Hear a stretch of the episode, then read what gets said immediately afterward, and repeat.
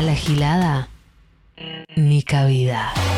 Ivana German, miércoles 2021. Ni cabida. Nacional Rock.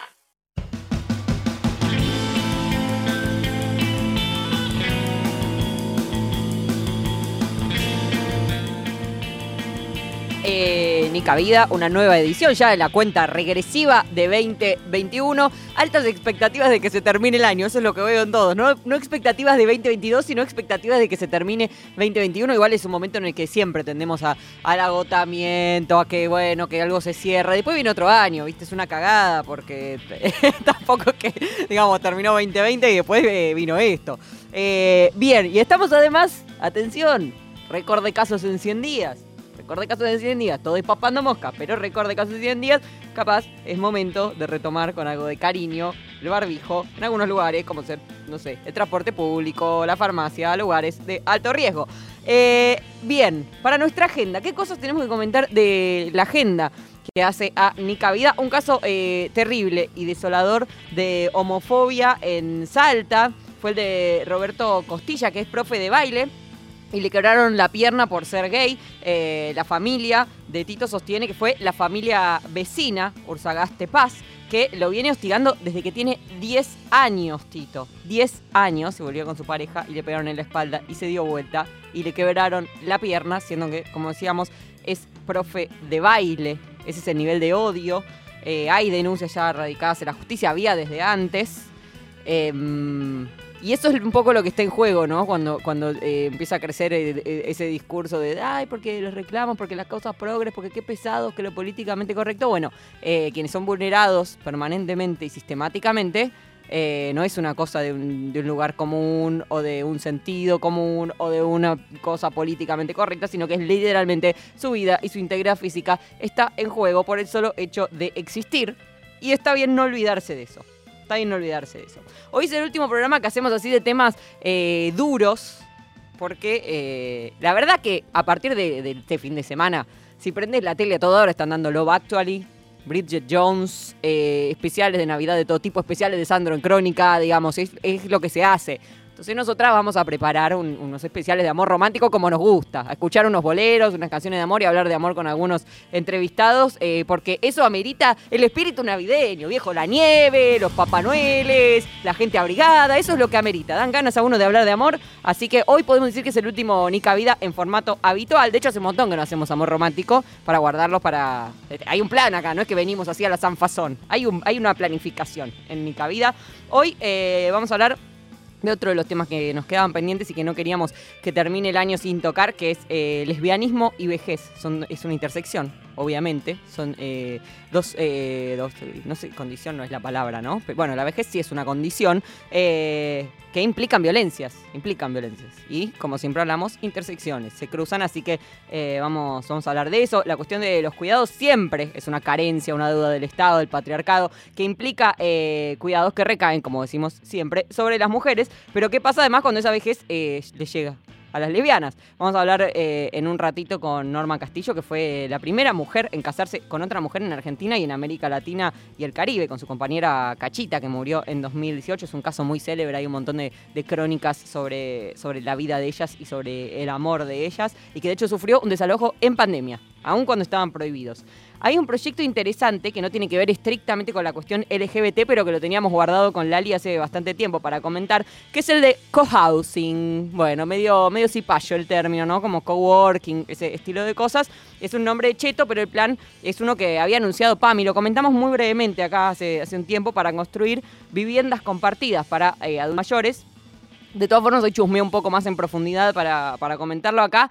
Y son unas decenas, que hacen 25 en una provincia, 15 en otra. No es, una cosa así representativa. Por supuesto que es un plan eh, complejísimo, ¿no? Pero si hay 8 millones de jubilados, vas haciendo de 100 viviendas por, lustro y eh, sigue sin resolverse la cuestión, ¿no? Se supone que este proyecto es para personas que conservan su autonomía eh, digamos, que no, no ameritan ir a un geriátrico, que tienen autonomía para vivir eh, en soledad o con su pareja, em, pero en una propiedad pública que se da eh, en comodato, se les presta a esos adultos mayores y que tendrían espacios comunes, ¿no? Para que se mantengan activos, que el gimnasio, que un parque, que esto, que lo otro. De todas formas, eh, hay un problema creciente que ya nos, nos cabe a nosotros, los que todavía somos jóvenes, y pongo unas comillas, que es el de que cada vez menos personas eh, vamos a llegar a la vejez siendo propietarias de una vivienda y mucho menos pudiendo pagar un geriátrico eh, y tampoco un alquiler, ¿no? De esto hablamos un montón de veces acá en Nica Vida, si una canasta básica son 70 lucas, una jubilación mínima son 29 y un alquiler sale 45, es muy difícil que un jubilado no viva en condiciones de miseria extrema y muy difícil que se solucione con cohousings, así eh, medio, medio hechos alguno cada, cada tanto. Me acordé también hoy investigando esto, alerta, me estaba quejando un nombre cheto, alerta ahora que voy a hacer un comentario tremendamente cheto.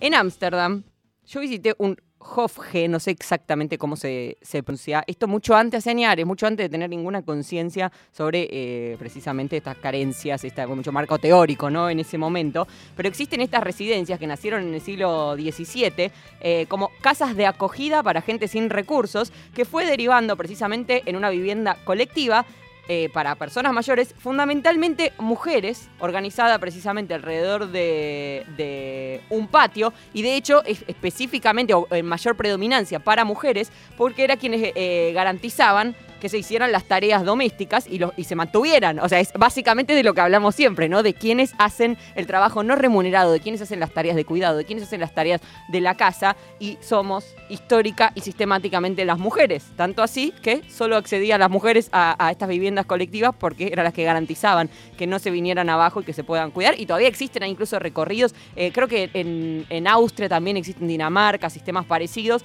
Eh, hay recorridos turísticos y todo de, estas residencias colectivas. Y que es algo que hay que empezar a pensar. ¿Cuántos grupos de amigas que eh, no planificamos tener hijes? Porque también es eso, como no vamos a tener una forma de pagar un alquiler, no vamos a tener una propiedad y tampoco vamos a tener hijos que nos ayuden. ¿Cómo vamos a hacer? y que decimos vivamos todas en el mismo edificio, cada una en un piso, en un departamento, o alquilemos una casa para, para, todas juntas, como en algún momento vamos a tener que, está bien, faltan, faltan unos años, pero va a haber que afrontar esa, esa crisis de cuidado que nos va a llegar a cualquiera que llegue a la vejez, esperemos llegar.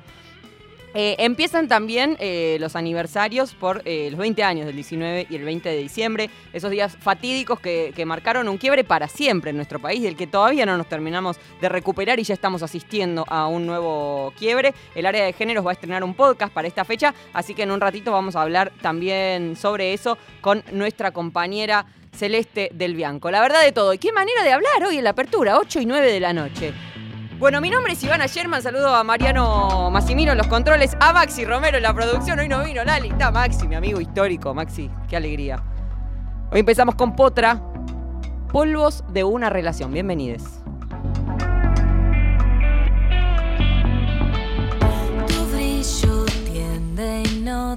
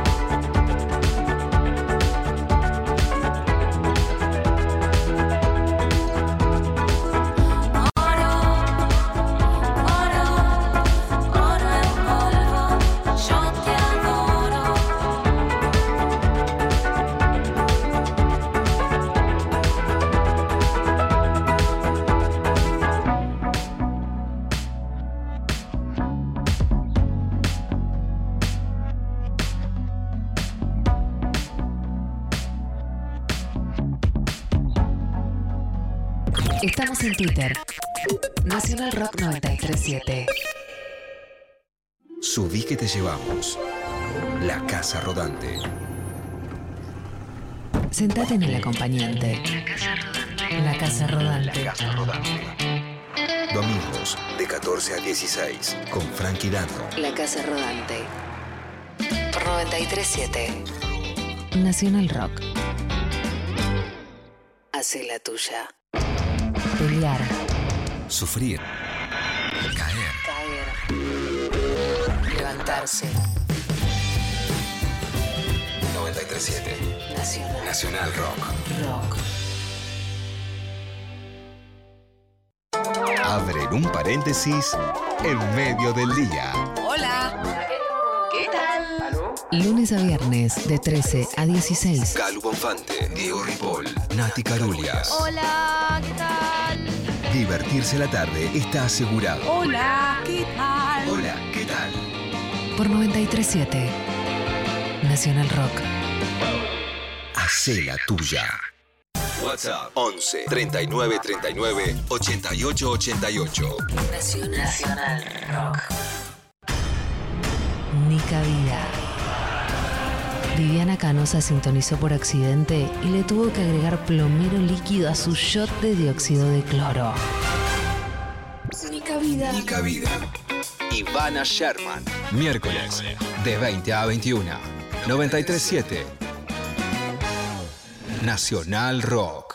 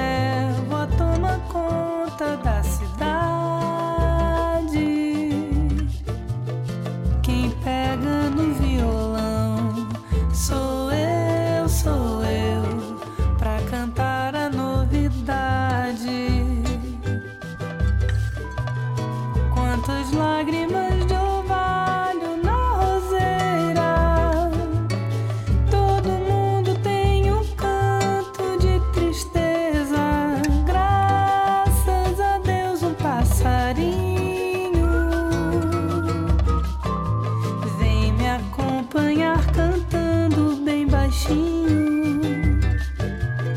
E eu já não me sinto só. Escuchamos a Marisa Monchi. Universo Aume Redo. ¿Qué tal lo dije? Más o menos. Más o menos. Se me mezcla el portugués con el francés con no saber hablar. Es difícil, es difícil.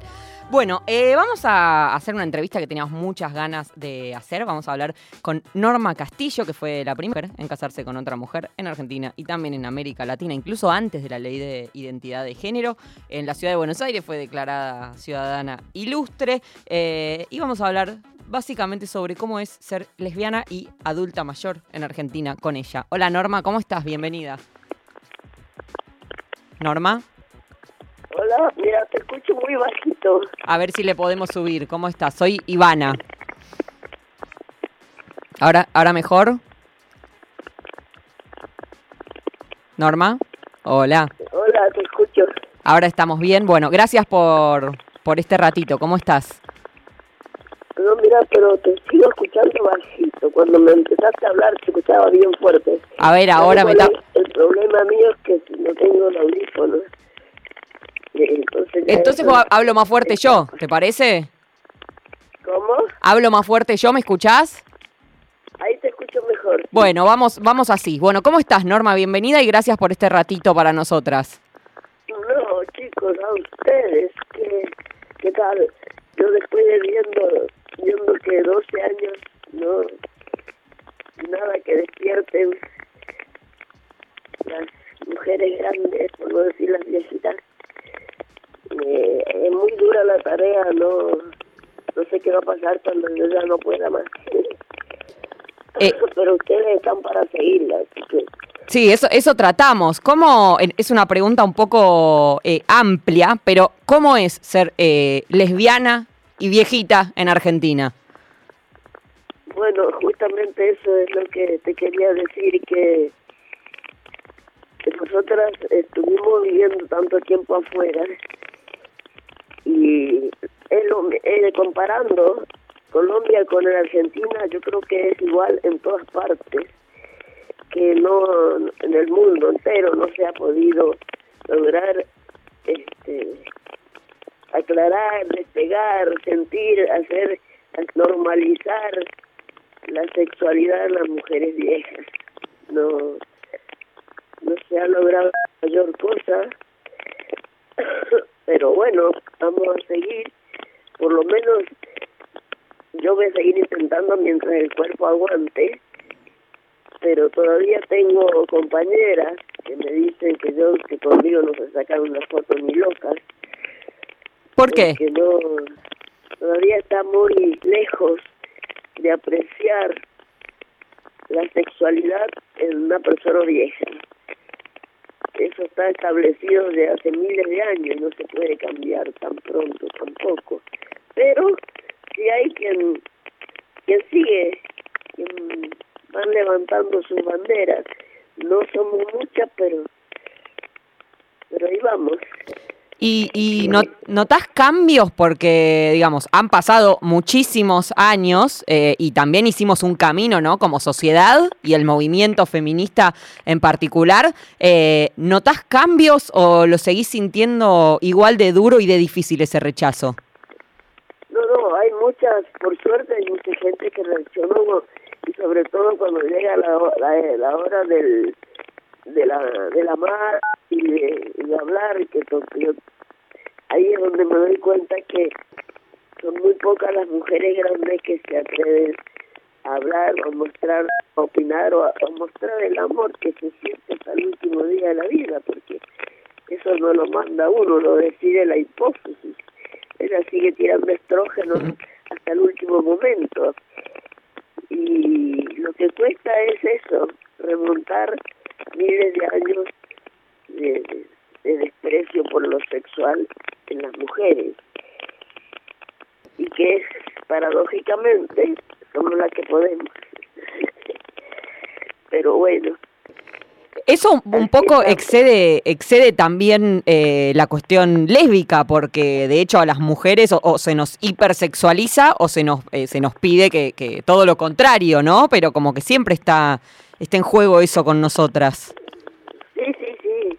Eso es, es- no sé si vamos, va, a, va a tener que esperar hasta que si no pasa nada antes del mundo, eso es otro tema que me tiene a mí muy angustiado también y es el, el sentir que hace 60 años atrás, cuando yo estaba en la facultad, nuestros profesores nos decían que va a pasar esto y esto y resulta que lo estoy viendo ahora.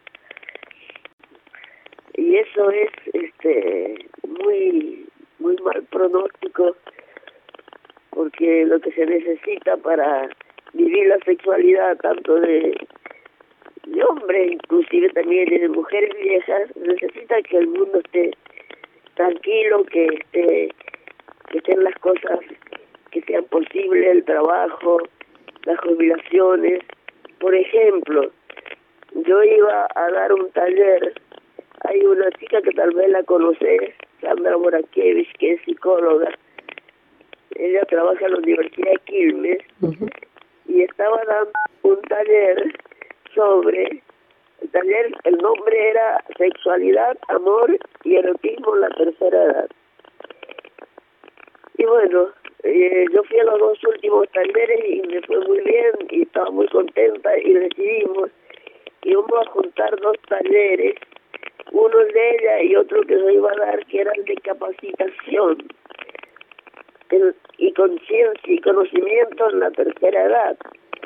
Porque como ahora tenemos más años, yo soy un ejemplo, tenemos más años y el otro día cuando cuando nos llamaron a darnos el reconocimiento había una, una señora de 92 años, no, yo que voy a cumplir 80 el año que viene, otra de 90, otra de 87, es decir, personas que todavía estamos activas y el taller de conocimiento y capacitación vendría muy bien para hacer talleres, por ejemplo, de descontaminación, de aprovechamiento del material de la basura, porque yo tengo un, en Colombia fue que desarrollé esto y acá no he hecho mucho porque en realidad nos metimos todos en la tarea de, de conseguir la ley, pero de todos modos yo hago cuadros con basura, borra de café, cáscara de cebolla, piel de de, de esos animales que hacen como una especie de capullo y después lo abandonan. Sí, caparazón. Bueno, eh, todas esas cosas, este, ah, eh, incluso Madre de Plaza de Mayo tienen un cuadro mío que lo hice eh, pensando en que las madres siempre están diciendo que hay que hablar de vida y no de muerte. Hice un árbol y el fondo del cuadro era con chala de choclo, los árboles estaban hechos con eh, latas oxidadas y, hice la garra de un militar también. Y resulta que la manga del militar, como estaba mostrando la espalda de la parrilla, la espalda del militar, la, la manga del militar la hice con bota de caballo. Mirá. Encontré, encontré, un- encontré en el hospital Alvear, estábamos dando unas clases a los chicos eh, que estaban recuperándose de la droga. y de repente miro, había una huerta también. De repente miro al fondo y veía, vi una cosa verde que me llamó la atención, me gustó el color verde. Y cuando fui, era que ahí en ese lugar llevaban los mateos que había antes, que no sé si vos tendrás idea de Sí, eso sí. Los mateos que salían a pasear la gente, los turistas, y como que encerraban a los caballos ahí también, y eso tendría no sé cuánto tiempo, pero estaba ahí, hecho como un polvillo. Y bueno, junté una bolsa con eso y hice la, la manga del militar. Cuando yo utilizo plasticola únicamente. Cuando la terminé, estaba el verde, milico estaba espectacular. Es, es, entre gracioso y emocionante lo que contás. Recién eh, mencionabas que, que se dedicaron con Cachita a la lucha por la ley. ¿Cómo fue eh, haberse podido casar antes de que se sancione el matrimonio igualitario en 2010? Bueno, eso fue la verdad algo tan único, sobre todo porque teníamos la estrategia, digamos, para la política fue andar detrás, ¿no? Detrás, detrás de diputados, de senadores, hablando, haciendo muestras, haciendo propaganda, pidiendo, pidiendo. Y bueno, eh, cuando vi- yo llegué a la Argentina en el 98, llegué justo para no perderme el 2001. Mm, justo. Bueno, la cuestión es que llegamos a Buenos Aires en 2003 y encontramos a todos los chicos, pero de una revolución hermosa. Cuando estuvimos en Corrientes cinco años, y ahí ya me enteré que de la unión civil. Pero la unión civil no era el matrimonio, porque a mí me hizo una, hicieron una nota conmigo y con Cynthia Houghton, Uf, ¿Te terrible. acordás de Sí, ella? por supuesto. este y me dice ella que nosotros no estamos en contra de ustedes, y ahí nomás ya puse ustedes por delante. Si nosotros lo que queremos es defender la institución del matrimonio ¿y quién la quiere atacar? Nosotros no quer- queremos entrar, no romper ni atacar. Y en esa primera marcha que fuimos, que fuimos solas, porque recién estábamos relacionando relacionándonos con, con 100%, con María la Chica, toda esa gente. Fuimos las dos solas y ojalá hubieran podido ver las caras de los chicos, porque eran mayoría de gente joven. Sí. Cuando nos veían a las dos viejas avanzando abrazadas en la marcha del orgullo. Ahí empezamos con la campaña de llegar, de hacer conocer la historia, hasta que hicimos la unión civil y después hicimos, me tocó pelear el matrimonio. Y la doctora Amanda Liberatori, que creo que la debes conocer también, una este, dio la orden de casamiento. El primer casamiento que se hizo en la Argentina iba a ser en Buenos Aires. ¿Vos cuántos años tenés? 35. Y te acor no, no te acordás mucho de, de aquellos primeros casamientos, ¿no? Eh, no, sí, ya en ese momento la ley la iba siguiendo, pero sí, pasó, pasó bastante tiempo. Claro, no, no, no estaba metida todavía en esa, en esa pelea. Bueno, la cuestión es que el primer matrimonio que fue el de Ale y José María, Macri no quiso dar la orden, Claro. porque dijo, dijo que éramos unos enfermos. Ay, mi madre. Bueno, la cuestión es que la gobernadora de Tierra del Fuego le dijo, vengan a casarse acá. Se casaron allá. Y el segundo matrimonio ya este tipo recapacitó y dio la orden, pero ahí aparecieron los abogados católicos pidiendo la anulación y con las cautelares. Entonces, el tercer matrimonio, para por orden de juez, antes de la ley, fue el nuestro, el primero de mujeres. Y Claro. Yo creo que la, la jugada de los chicos fue muy buena de ponernos a nosotras, porque tampoco quisieron dar la, la noticia hasta el mismo día del casamiento para que no vengan los abogados católicos a poner cautelares. Pero cuando nos vieron después del casamiento, eso estuvo genial porque no sabían qué hacer ni qué decir, porque teníamos ya 30 años de estar en pareja cuando nos casamos.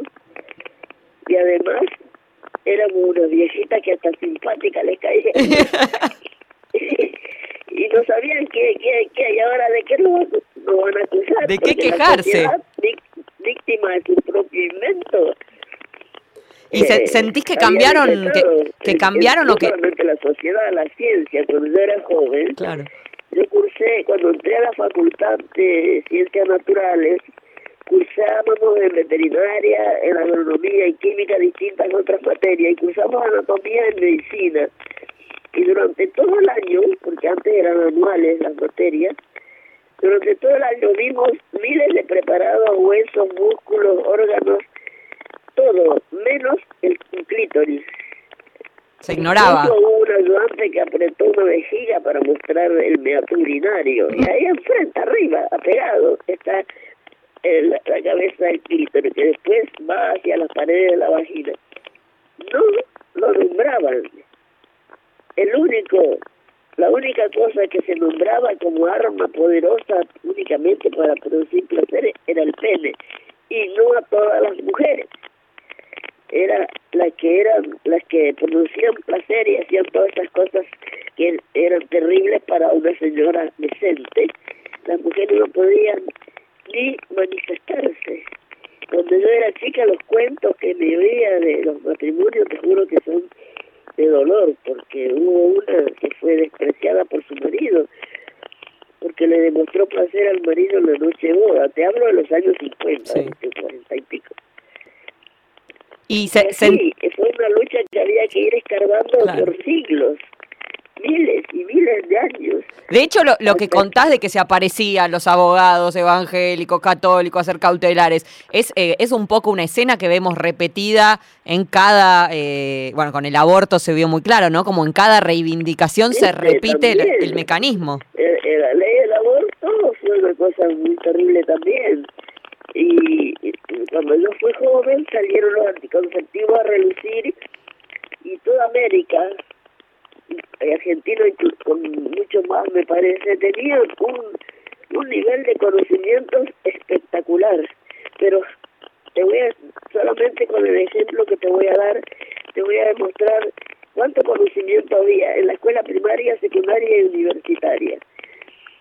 Cuando yo eh, regresamos a la Argentina, de Colombia, eh, yo cumplí 50 años de haberme recibido de maestra, en el, eh, me en el 59, así que en el 2009 nos juntamos y nos juntamos mucho porque había tres quintos años que, que graduamos ese año.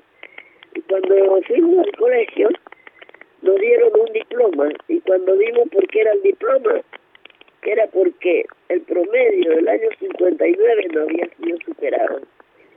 Ante eso yo con mucho dolor le dije, no tenés que darme un diploma, tenés que darme un sentido pésame, porque esa es la prueba de que hemos ido descendiendo cada vez más. En 50 años. En 50 años no fue superado porque a partir de que de que vinieron los gobiernos estos que destrozan todo, a partir de entonces la educación cayó.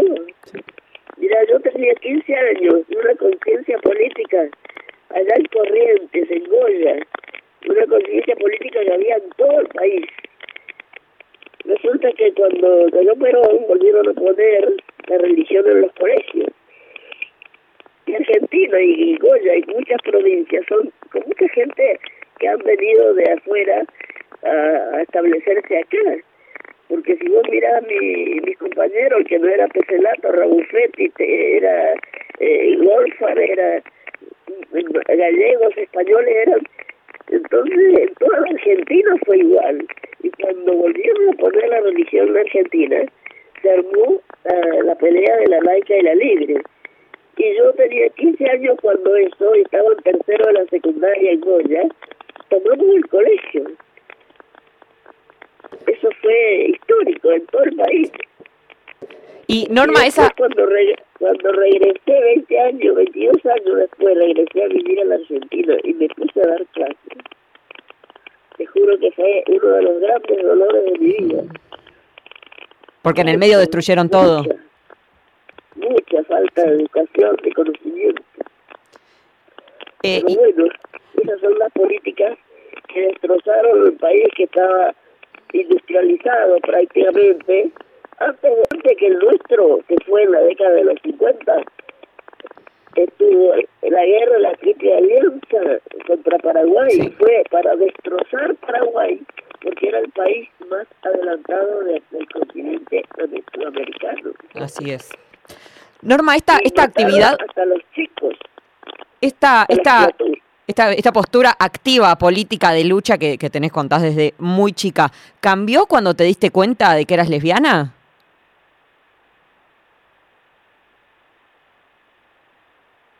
Norma. Hola. Ahí estaba, se cortó, estaba re interesante. Yo estoy apasionada escuchando. O sea, son, son muchas historias y muchas. eh, muchas ramificaciones.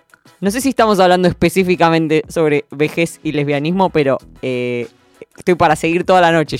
Estoy para decir que hay un rebrote, estoy para que venga acá y seguir toda la noche. Norma Castillo, bueno, la, primera mujer en casarse con eh, Cachita, su, su esposa, en, eh, en la Argentina y en América Latina y el Caribe, aún antes de la ley de matrimonio igualitario. Ahí estamos intentando engancharla de nuevo.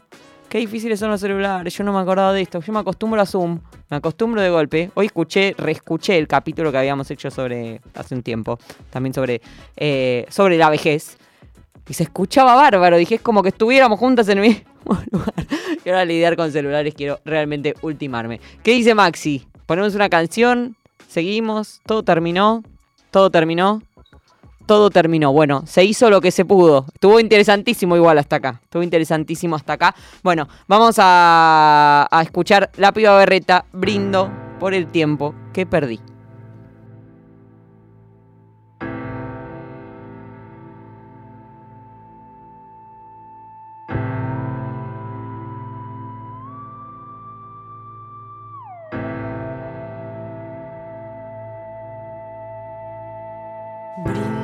por el tiempo que perdí.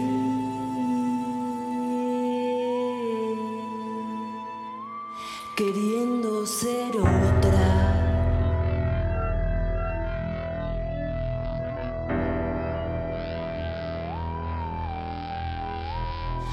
Bailo rota, pero bailo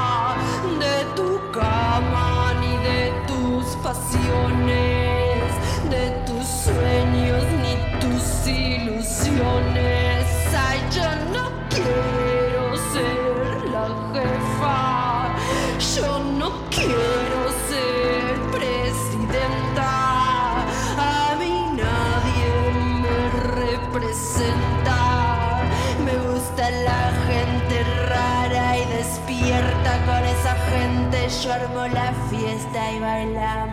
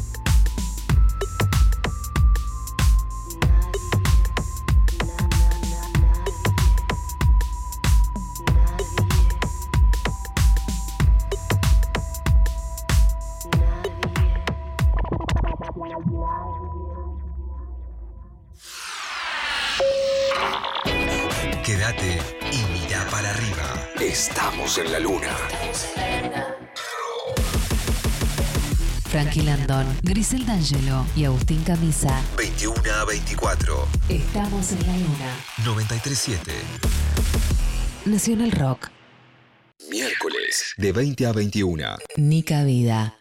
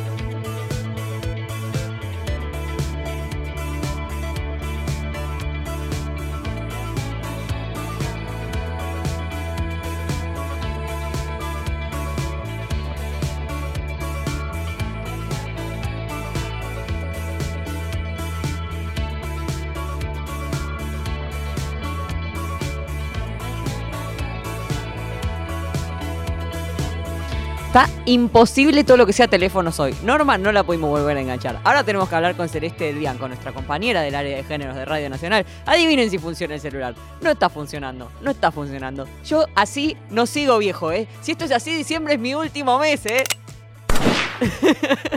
no, eh, una cosa que quería comentar de todas formas, mientras. Eh, muy desolador y muy terrible la, la presencia hoy de un grupo antivacunas y antisemita en la puerta de Radio con Voz, en el programa de Ale Berco, con Noé Barral Grigera, eh, por haberse eh, no sé, manifestado a favor, si es que existe tal cosa, de- del pase sanitario, ¿no? Una medida para cuidar a los que sí eh, nos, nos vacunamos y hicimos las cosas de forma tal de frenar lo más posible la pandemia y eh, no penalizarnos a nosotros, sino a quienes no se vacunan. O sobre todo no ponernos en riesgo. Bueno, este grupo se presentó en, en la puerta de Radio con Voz, no solo... porque después está, eso es para discutir un día, ¿no? El tema de la libertad de expresión, mi opinión es válida, todas las opiniones son válidas. Sí, tengo mis dudas. La verdad que si tu opinión es ser un nazi, no sé si es válida. Bueno, bueno, Iván, estás en la radio pública, cuidado con tus expresiones.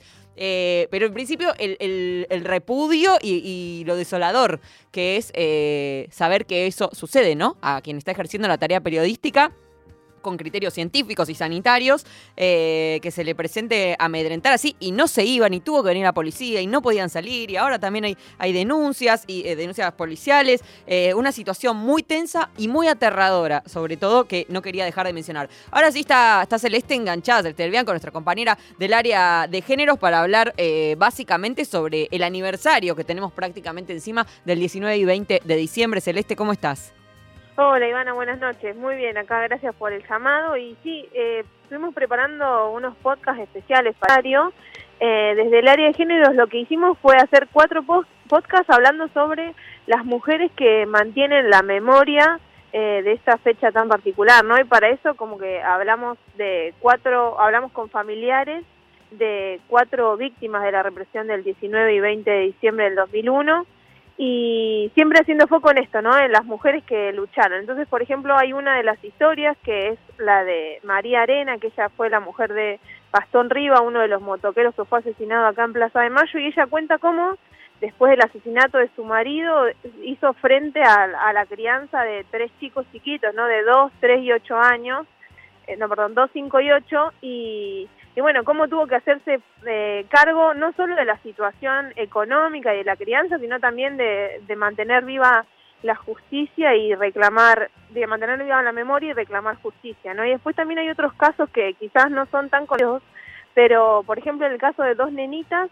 eh, Eloisa Paniagua y Romina Iturrain en Santa Fe, que ellas tenían de 15 y 13 años y también fueron asesinadas, bueno, Eloisa cuando fue a buscar eh, fue a buscar comida a uno de los supermercados, decían que iba a haber este, iban a entregar bolsones de comida y la asesinaron eh, mientras estaba en el camino la policía y después Romina Iturrain que estaba en la casa de su abuelo tomando mate a 300 metros de un supermercado Walmart que empezó la represión y bueno, la gente empezó a correr por esos campos y digamos uno de los disparos policiales mató a, a Romina que estaba ahí este, en la casa de su abuelo. Y por último también hablamos con la familia de Cristian Legendre, que él era un chico de Merlo de 19 años que también estaba mirando este, cómo la gente se acercaba a un supermercado para pedir comida y lo mató el comerciante, ¿no? Y Cristian tenía una, un nene de 45 días y, y contamos ahí la historia también de la mamá de este nene, que cómo tuvo que hacer frente a, a la, a, digamos, a cuidar a su hijo, que junto con en redes, ¿no? Con su con su suegra y con su cuñada. Así que bueno, eso es lo que tratamos de hacer en estos podcasts que mañana vamos a estar subiendo a Spotify y también en la web de la radio. Eh, ¿Ves algunos, algunos paralelismos entre ese momento y la crisis que estamos atravesando ahora? O sea, yo veo como algunos paralelismos económicos o por ejemplo veo los mismos actores que lamentablemente están, ¿no? Eh, sin embargo, creo que las creo que hay como una memoria social colectiva que resiste a, eh, digamos, a esa implosión. Por ejemplo, el Fondo Monetario Internacional se mantiene, es ese, ese, digamos, desencadenante del 2001, hoy lo tenemos. Porque volvió También encima, tenemos- porque no es que se mantuvo a lo largo del tiempo, sino que encima volvió. Volvió, volvió y con una deuda muchísimo más grave, peor, ¿no? Sí, sí, como y también están los mismos acreedores eh, privados e internacionales que reclaman por la deuda privada eh, también tenemos a los mismos actores nacionales que fugan sus divisas y nos dejan sin divisas a nosotros, entonces como que hay este, paralelismos, ah, eh, también hay cifras de pobreza que son muy altas y de desempleo, pero lo que yo pienso es que igual hay cosas que, digamos, que contienen esa situación y que nos hacen estar como distantes de ese de ese estallido, ¿no? Ahora tenemos las organizaciones sociales que también están en las calles, que están este conteniendo y cuidando de los barrios que en ese momento, en el 2001, eh, recién es como que estaban quizás eh, tomando más auge, ¿no? Por la situación social que se estaba viviendo.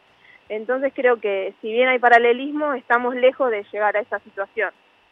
Tenemos para, para escuchar el, el adelanto de, de este trabajo. A ver, pongámoslo, Marian. Dale.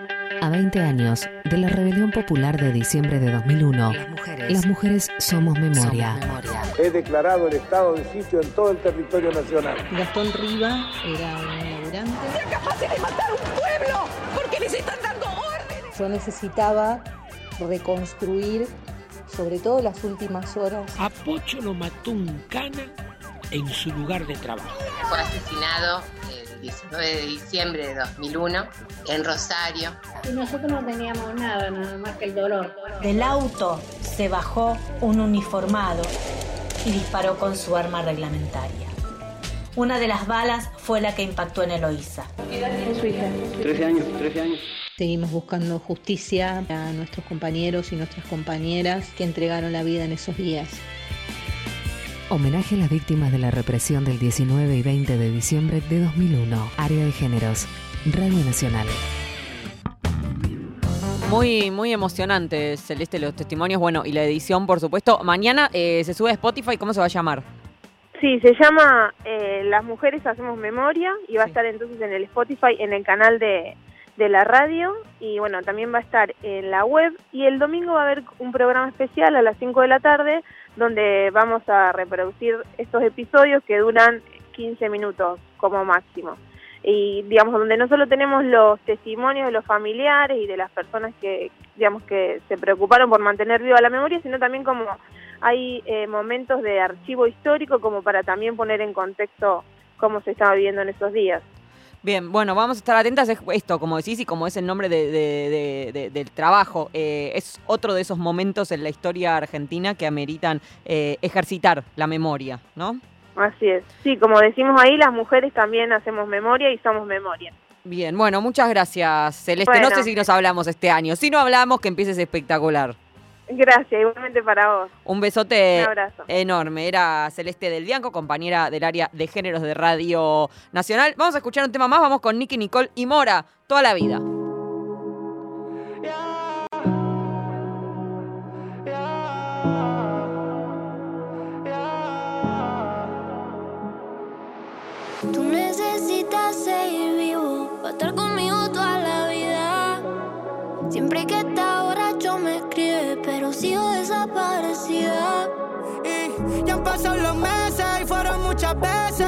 Veces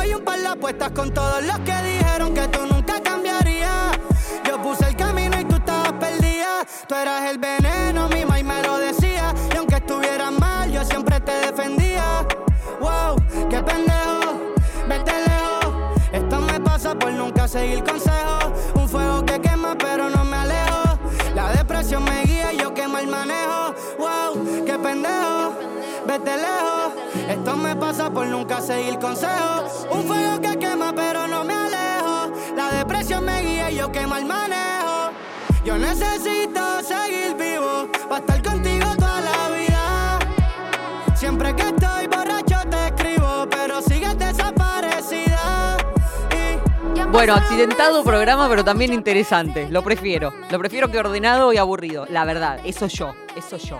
Bueno, ya saben que todos los programas de Nica Vida están también en Spotify. Hoy hice un recorrido eso porque quería reescuchar eh, una cosa. Y dije, che, este estuvo re bueno. Y seguía scrolleando y decía, este estuvo re bueno también. Seguía scrolleando, este estuvo re bueno. Al final, no sé, 50% estuvieron re bueno, podemos decir. No sé si es una buena estadística, pero me parece.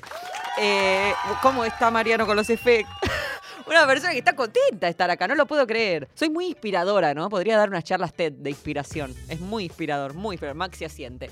Bueno, em, a ver, los besos correspondientes. El beso para Ladi Rombola, que hoy no vino, pero bueno, va a venir el miércoles que viene, tuvo un compromiso familiar. Eh, el beso para Maxi Romero, que hoy la cubrió y que es un gran amigo de quien les habla. El beso para Mariano Massimino, que puso al aire este envío. Para Hernán Espejo, que lo musicalizó. Para Diego Rodríguez, que se ocupa de la edición. Mi nombre es Ivana Sherman. Si todo va bien, el miércoles que viene ya nos encontramos directamente para hacer un especial de amor romántico de Navidad. ¡Ay, canciones navideñas! Voy a poner. Me van a Bueno, ya no me pueden ya, ya está, ya se termina el contrato, ya está. ¿Qué van a hacer? ¿Rescindirme el contrato? Ah, vienen las canciones. I feel it in my fingers. Vamos con esa, con todo. Eh, Mariah Carey y todo. Bueno. Así que el miércoles que viene a las 8 de la noche nos encontramos aquí en eh, Nica Vida. Creo que eso es todo. Nos vamos con María Gabriela Epumer, otro lugar. ¡Chao!